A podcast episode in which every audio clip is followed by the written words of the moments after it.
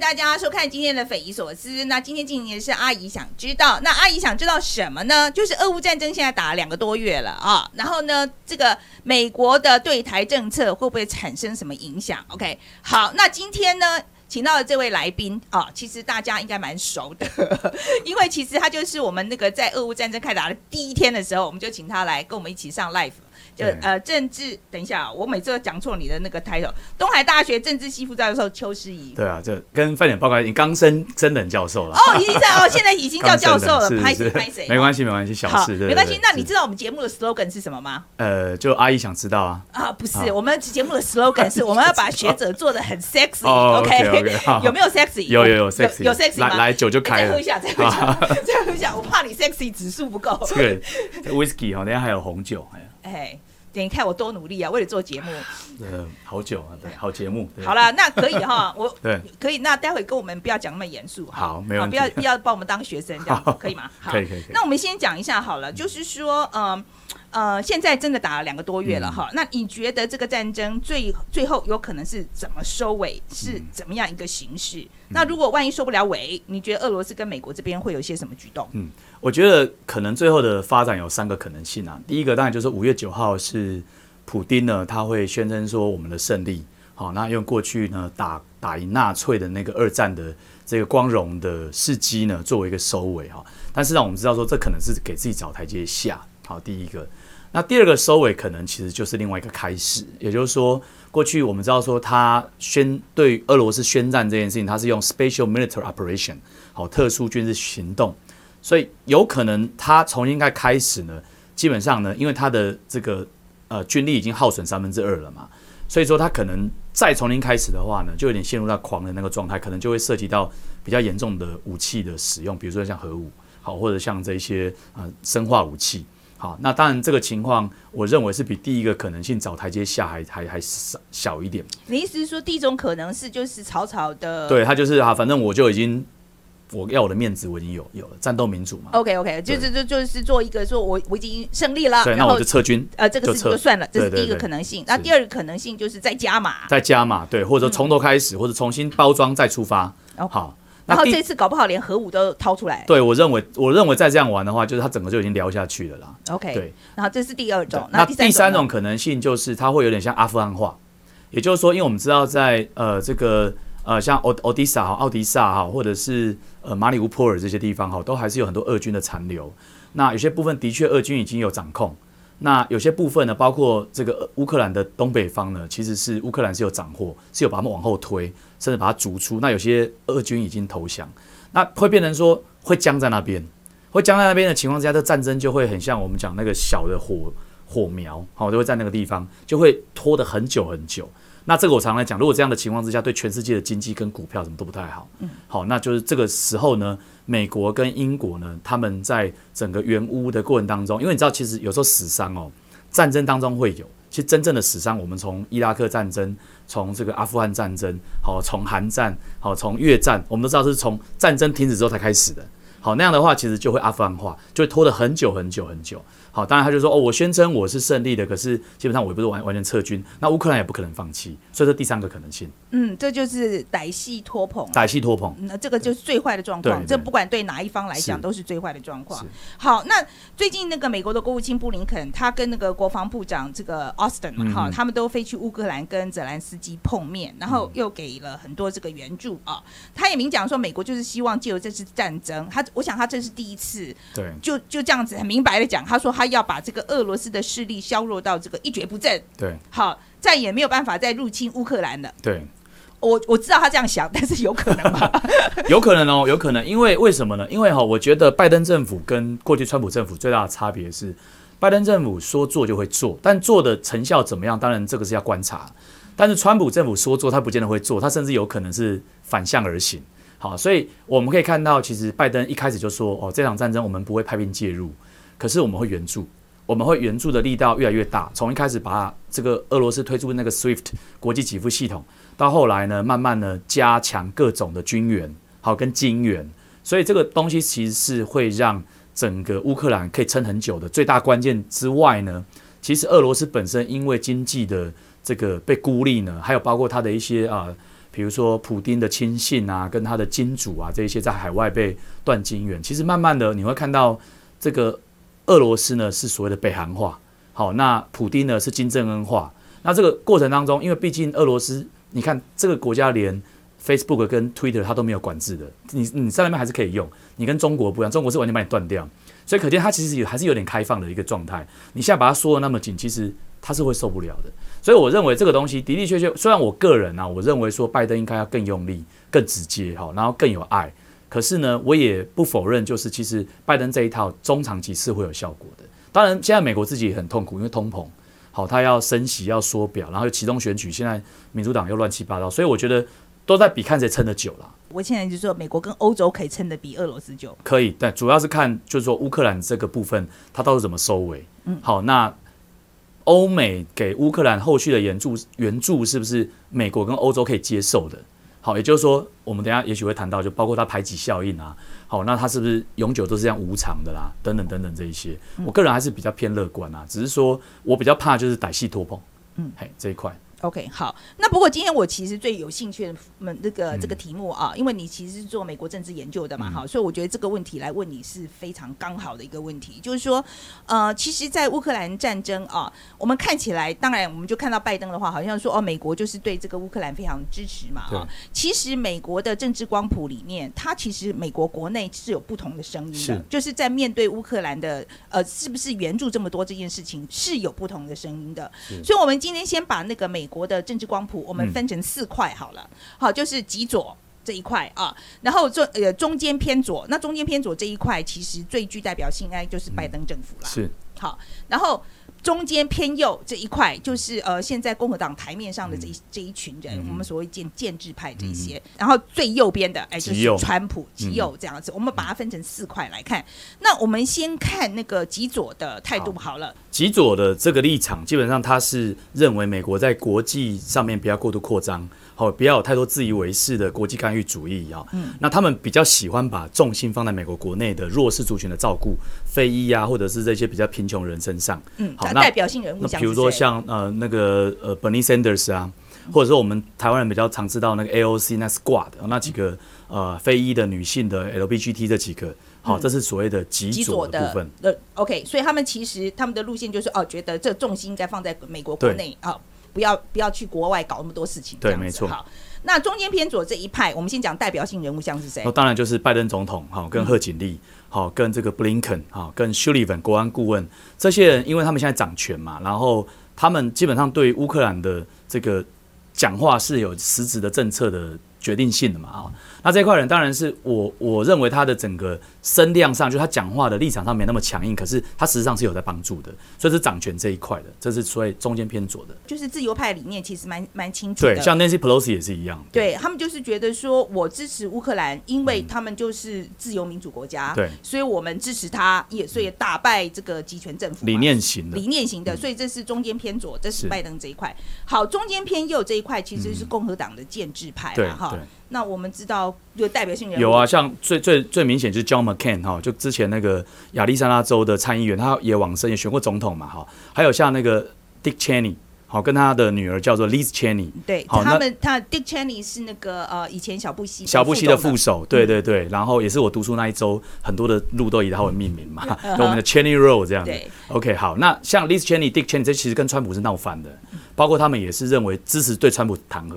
那这一派人怎么看乌克兰？他认为说。基本上来讲，其实跟中间偏左没什么太大差别。认为说我们都是右的嘛，我们都是反共的。那乌克兰本来就是应该要这个跟美国站在一起。那我们要严惩这个俄罗斯。他们认为说强度再更强一点，甚至要直接出兵。嗯，大概这一块的看法。对，就是这共和党这边的这个中间偏右的做法，就是说我们要再更强势一点。那个拜拜登做不够，好，好，这个是主要的批评。好，那见极右这边，我们讲就是川普这一派了。好，那他们这一派的立场是什么？川普的立场比较难猜，那主要也是因为他实在讲话有时候也是前后都不一致啊。而，一开始的时候，其实从川普执政的时候，他对于普丁的看法是比较正面的。那尤其相对于后期他跟习近平闹翻之后，他跟俄罗斯反而是比较亲，甚至二零一六年大家还有记忆的话，可能还有一些所谓的呃所谓的网络战，好，有一些有一些。那 anyway 就是说，他一开始对普丁是比较没有像这个中间偏右的这么的强硬，但是呢，他也认为说到后来他也看到风向不对了，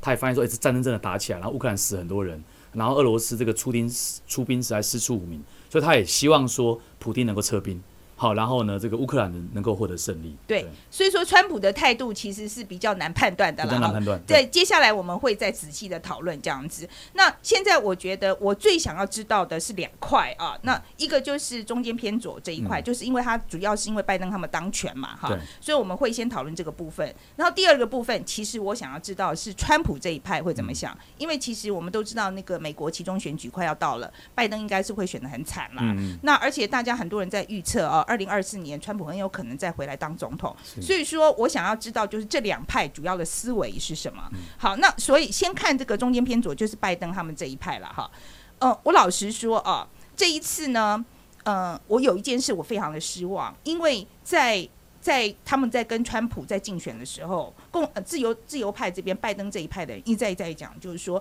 你们不能再让川普当总统了，再让川普当总统下去，一定会打第三次世界大战。好，结果川普当了四年总统，我老实说，我们离第世界大战没有像现在那么近啊，超近的。对啊，我说实在的，现在我觉得川普当四年的时候，我至少我没有听过核武吧？对啊，现在动不动就把核武拿出来，我是说你们这些自由派当权的时候。反而我们现在离第三次世界大战更近，这是怎么发生的？基本上哈，在国际关系里面，其实要和平有两种方式，一种是阶层，一种是所谓的势均力敌。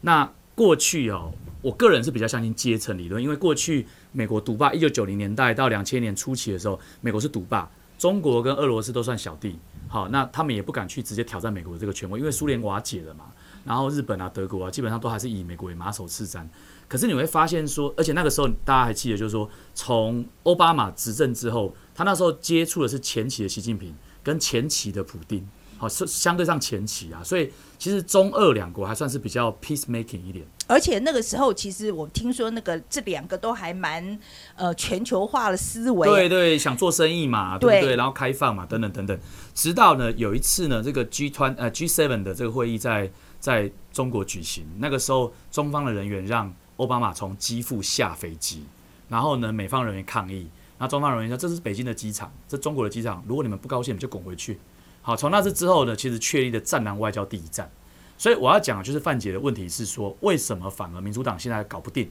很简单嘛，因为那个时候的环境背景跟现在已经不一样了嘛。现在基本上这个背景就是，你如果没有像川普那种，不管说你认为他是虚还是实，你如果只是这样子不断的让人家哈，我们讲扔头轻 good 啊，就是。步步的退让，那当然你就会有这样的一个情况。好，所以我觉得，虽近目前为止，也就是说，纵使民主党那一派，我们刚才讲极左或中间偏左，你想要回到那个所谓 love and peace 那种情况，你要看你的前提要件是什么。如果你遇到这些民粹的狂人或者是威权狂人，他他不愿意让，那基本上你发展下去，就是有可能会发生到战战争这个进步呃的地步，而且事实上就已经发生了嘛。嗯，对，基本上你就是说，以前我们一直在讲的这个国际秩序，其实已经变了，变了，所以现在必须要换一套做法了啦，就不能像在以前那样，什么就是说，我们先讲讲道理吧，然后我们先试试着，哎，我们这个国际条约吧，那现在可能这一套都蛮困难的，没错。嗯，OK，好，我我当然觉得民主阵营支持乌克兰这件事情。我当然是看了很高兴啊，哈，right？可是我觉得另外一个，我必须要说，我也很自私的说，我我说实在，我听到说拜登政府把我们的武器就是要卖我们的武器暂停的时候，我就觉得这个事情好像有点问题，OK？因为感觉上我觉得我好像吸掉了很多武器，发生了排挤效应啊，而且我们就是被排挤掉那一方啊，我我我这个感觉是正确的吗？我觉得，因为我这一次也蛮关注后来这个演变哦，那。西方的媒体报道不多了，而有报道的也不是说，因为美方是否认说是因为乌克兰才排挤到台湾的供应哦，他们是怎么说？他们说 depletion，好，D E P L I T I O N 那个字，也就是说他们的库存不足。那库存不足，有些人的研判是因为美国其实本身它的战争形态就不是以榴弹枪，不是以这种所谓的小型哦 portable 可以 carry 的武器为主，它还是以这种他们中大型的武器啊，飞弹这一些。所以说，可能他一下子乌克兰要的多，我相信还是会有些排挤效应。不过，最主要来讲的话，我觉得是说，美国本质上会把乌克兰跟台湾放在整个对抗中国跟俄罗斯很前线的地方。那台湾目前为止，我的感觉是，拜登政府甚至会更直接援助我们多于乌克兰。如果乌克兰援助的的力道是这个样子的话，如果台海发生战战事，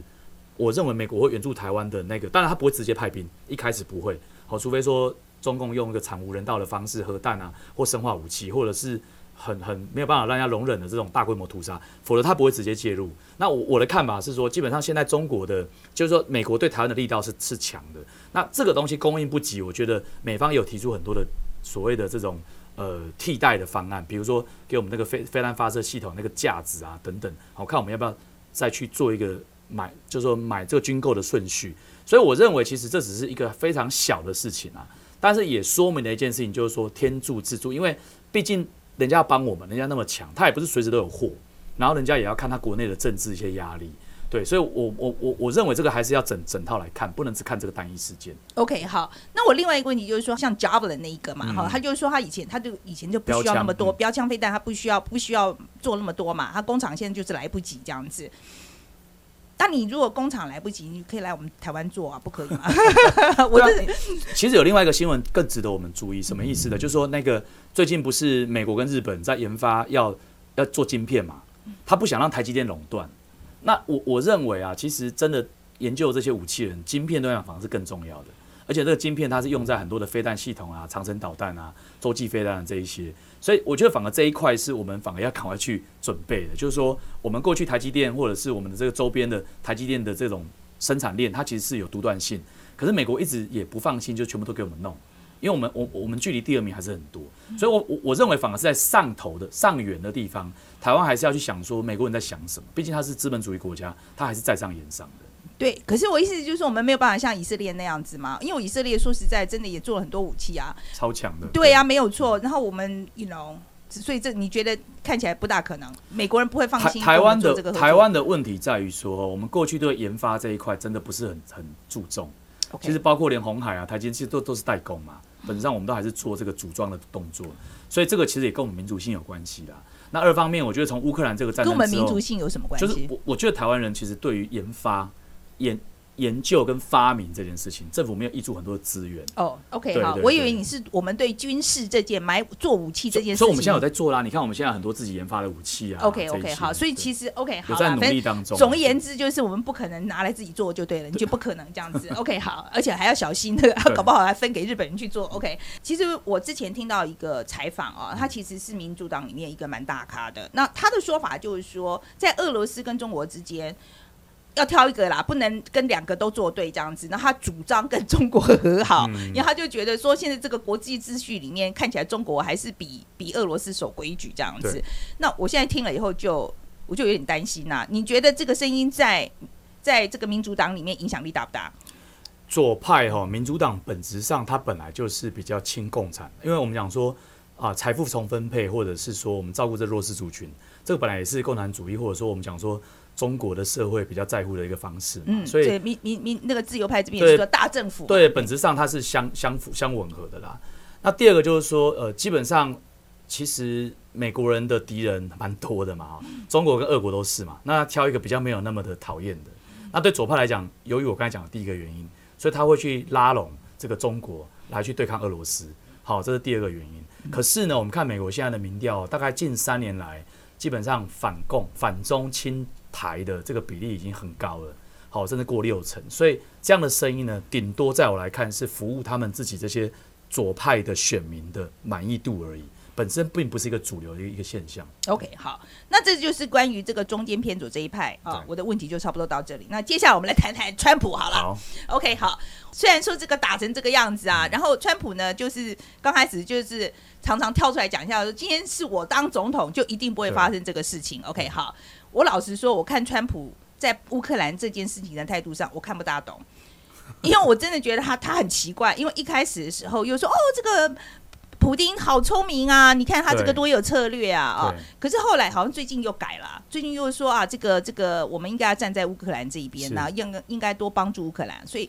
我其实看不大懂，就是这个、呃，这个川普对于乌克兰的态度到底是什么？嗯川普本身哈，我们一般叫做非建制派，或者是极右，或者是所谓的素人。好，那其实这些东西都指向一个概念，就是它是没有逻辑的。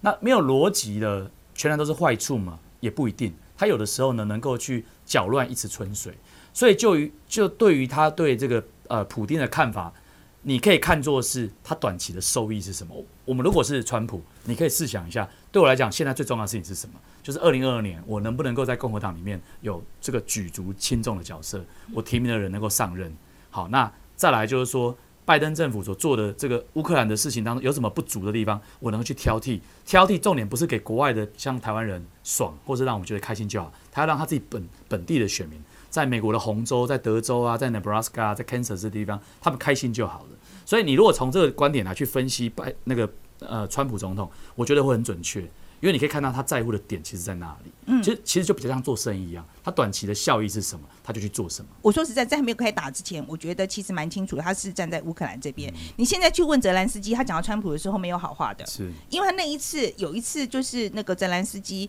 呃，在川普当总统的时候，他一直希望说就是跟这个美国的关系要弄好一点嘛，哈。那有一次真的他好不容易请了，就是泽兰斯基真的一直要一直要一直要，好，终于好把他邀到。白宫去了，两个终于终于见面了，对不对？然后，可是那一次，我觉得，呃，川普劈头就说：“那你要帮我个忙。”嗯哼，对，因为那个时候川普的一个策略，如果范姐还记得的话，他是要跟日本、韩国收军事保护费的。对他跟乌克兰也是啊，他的 A 他不给他嘛，他把他回透了。他的想法就是说，你们是小弟，啊，包括台湾也是一样，那我就是要收规费嘛。那过去美国人都给你们帮忙，你看，像台湾人还算是比较脸皮薄的，我们按照台湾关系法啊，还要花钱买。很多的东欧国家，甚至那些回教国家，直接都是用欠的，啊，对不对？所以说那时候川普的想法就是，我吃我 deficit 我赤字那么多，那你是不是要给我点钱？好，所以他他那时候为什么会让泽伦斯基失望？就是这样。另外就是泽伦斯基其实在二零一四年的那个克里米亚战争之后，他们已经体会到了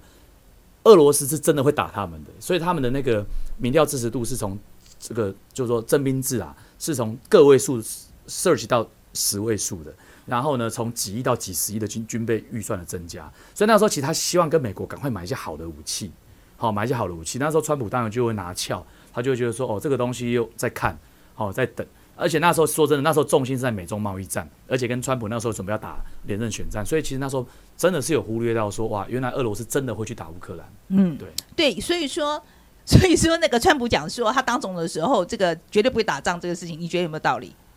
我我觉得哈有。历史的很多的发展都是偶然跟必然的结合。那三号，我就觉得，川普如果再当四年，这个世界哦，不敢说会更好，可能可能，但是可能会对乌克兰跟台湾再好一点。三号，我不知道为什么，因为我觉得川普有有那个能耐，就是他就是会有捡到枪的机会。那然后他就会用他的很奇怪的处理事情的方式，让所有全世界领袖都不知道他在干嘛。然后就好像僵在那边，他有那个 freeze 那个效果。对，三号你你去研究过去他四年，当然不可讳言的是，他有些决策非常的片段，非常的暴冲，非常的不稳定，非常的不具有预测性。可这个东西说真的，大家没有试，你对我们这种落水狗，对乌克兰这种落水狗，你从来都不知道会有什么好的效果。嗯，所以以我的个性，如果是我我的 wishful thinking，我当然会希望说，诶，那你就再让他试四年。好，那事实证明就是说，现在这个拜登回来做，就还是奥巴马那一套，但是。做的好不好？我甚至觉得没有奥巴马做的那么好，经济也处理不好，然后呢，这个外交、国防这些都没有到很好。好，所以说，那美国的民意也看得出来嘛。所以我觉得说，不管怎么样，就是说我们台湾人这个东西不是我们能决定的。但是如果今天川普还在的话，我觉得可能搞不好普京会先跟他谈，好，或者习近平可能他就谈了嘛。反正你美中贸易战你要的是这个部分，好，那我就让你孔子学院再开回来或什么之类的。嗯，因为他变来变去。好，所以这个东西其实大家都说不说不准，而且他连第二，他第一名离第二名的距离实在太远，所以第二名其实很难去去遥控他，去掌控它。我之前在在呃 Park 啊，这是一个呃美国一个新媒体啦，他们访问了以前在川普的一个呃对俄俄罗斯最重要一个幕僚啊，他已经离开了，他后来离开了川普团队，因为他受不了川普。OK，啊，But anyway，他其实有讲到这一点，他有讲到说第一个。刚开始的时候，有人跟川普讲到那个乌克兰的时候，对，川普真的不知道乌克兰是什么。是啊，他证实台湾也不知道啊。对他证实，他真的证实说，的确，这个川普是不知道乌克兰是什么，在哪里这样子啊，这是真的。第二个，这个幕僚就在讲说，那时候他跟普丁在讲的时候，普丁其实有跟他谈到乌克兰的事情，嗯，但是普丁呃。我川普的态度就是说，I don't care，你拿去啊。然后结果普丁反而不知道怎么办，怎么回答？对，对他说反而啊，你这样讲我要怎么接？对他，我反而不知道怎么办，所以我觉得其实是，我觉得你讲这个是是真的是真的因为是真的，因为以前像那个欧呃奥巴马或是或是拜登这一派，就他们自由派的这个思维，已嗯。经他其实很 predictable，就是说他大概知道你你这个的，我今天做这个事情你会有什么反应，对，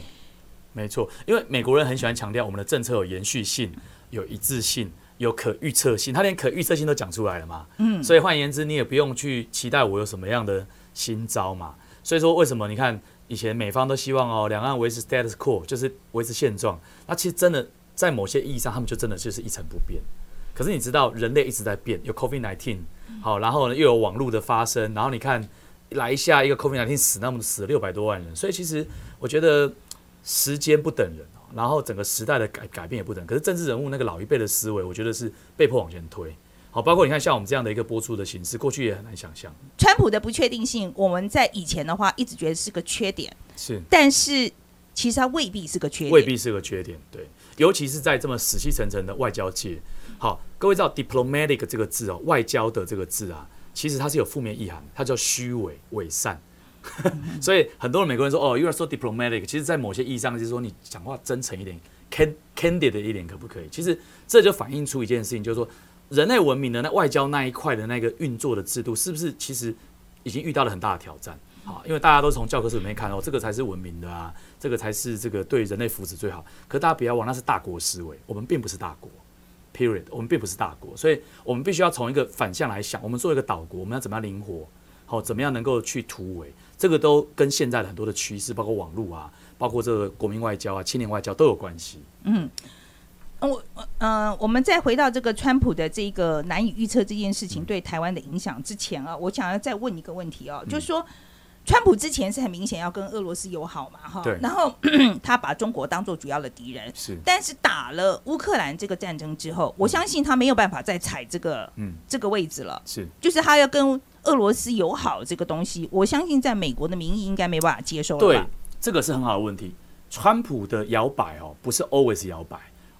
像我我观察川普那四年，你看哦，川普一开始对中国态度也是有时候好，有时候不好。一开始说中国很烂，对不对？一开始接蔡英文电话，然后呢，后来又跑到这个北京，然后他孙女不是唱那个《茉莉花》吗？给习近平听吗？好，然后哇，你就觉得说天哪，他们两个那么好，台湾不是完蛋了？后来一下子马上这个二零一九年开始有疫情了，开始打美中贸易战，那川普对这个习近平的这个态度就越来越硬，越来越硬。其实川普虽然他没有一个一致性的意识形态，可是他就会看民调的，他也会听，因为毕竟你知道，从商人哦，他对消费者的反应他是非常快速的，所以他知道说，诶，我这样试我是有票的。好，又加上说这个疫情真的是从中国来的嘛，虽然中国自己一直否认，所以我觉得他如果啦，如果川普现在还在任的话，好，甚至是他二零二四年要回来的话，他也会看这个风向。他虽然会摇摆没有错，可当他发现说，诶，这样扣停住的时候是有利的时候，他就会加深加大，而且大到那个地步是让他喘不过气，这是他的风格。嗯，到底的时候筹码交出来，他就会退，然后呢再给你凌虐一下，再退，再给你凌虐再退，他的风格就是这样。所以我觉得他的这种外交方式的风格哦，或者是他这种所谓的呃美国式的霸权呢，是过去从来没看过。严格讲起来，美国第七任总统那个呃有一个叫做 Jackson 是有是有这样的风格，所以我觉得他是一个非常有意思的总统。哦，但是二零二四会不会回来很难讲。好，现在这个时代谁都说不准。嗯，对对，可是我其实听过一个传言哦，就是他说我们美国就直接去打俄罗斯，但我们要把我们的飞机假装成是中国的飞机，OK，假装成中国的飞机，好，然后这样他让他们以为是中国干的，好。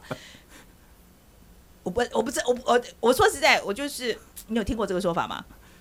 他他讲了很多很夸张的话，我嗯。其实都对，包括有一些后来有一些传记啊，或者新闻报道，很多啦，超级多，类似这样的话，这个听起来很像川普逻辑吧？我觉得我不会意外，他如果这样讲的话，对 OK OK，可是我说实在，我觉得他的逻辑可是也很清楚，他就是要挑拨他们两个人嘛，对就是要挑拨俄罗斯跟中国对这样子。你觉得以现在目前的状况还有可能吗？现在因为因为二零二四年，如果说川普真的他要再选的话，哈，当然他讲的话跟他的动作就会受到很大的关注，然后也会有实质的效应。可是呢，我的感觉是，现在川普的影响力其实跟 Bernie Sanders 或者是那个 AOC 他们一样，还是党内的风暴、茶壶里的风暴啦。也就是说，外国人其实像我们这样讨论很少啦，台湾媒体很少这样讨论哦，共和党内部怎么想。但是我认为，其实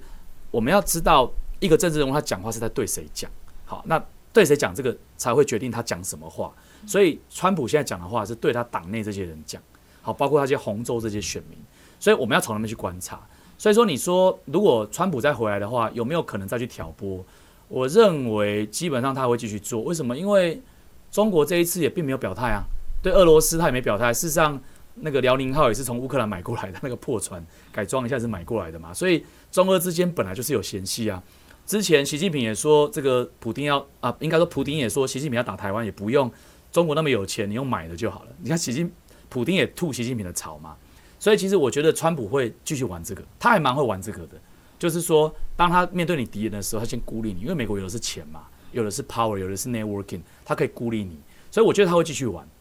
只是像我刚才讲的，我判断他的路径是，他摇晃、摇晃、摇晃，等到他到一个地步的时候，他发现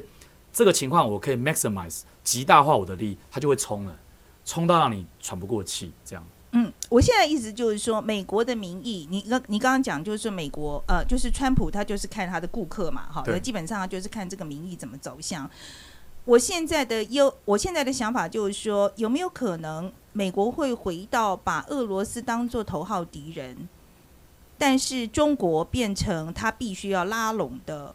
对象？你是说，如果共和党回来执政吗？有没有可能？有没有这个中国当成头号敌人？不是，我觉得因为因为现在打的这个这个战战争的这个情况嘛，现在不可能下得来了，对对不对？你这个俄罗斯一定是现在全嘛全世界最邪恶的国家了哈。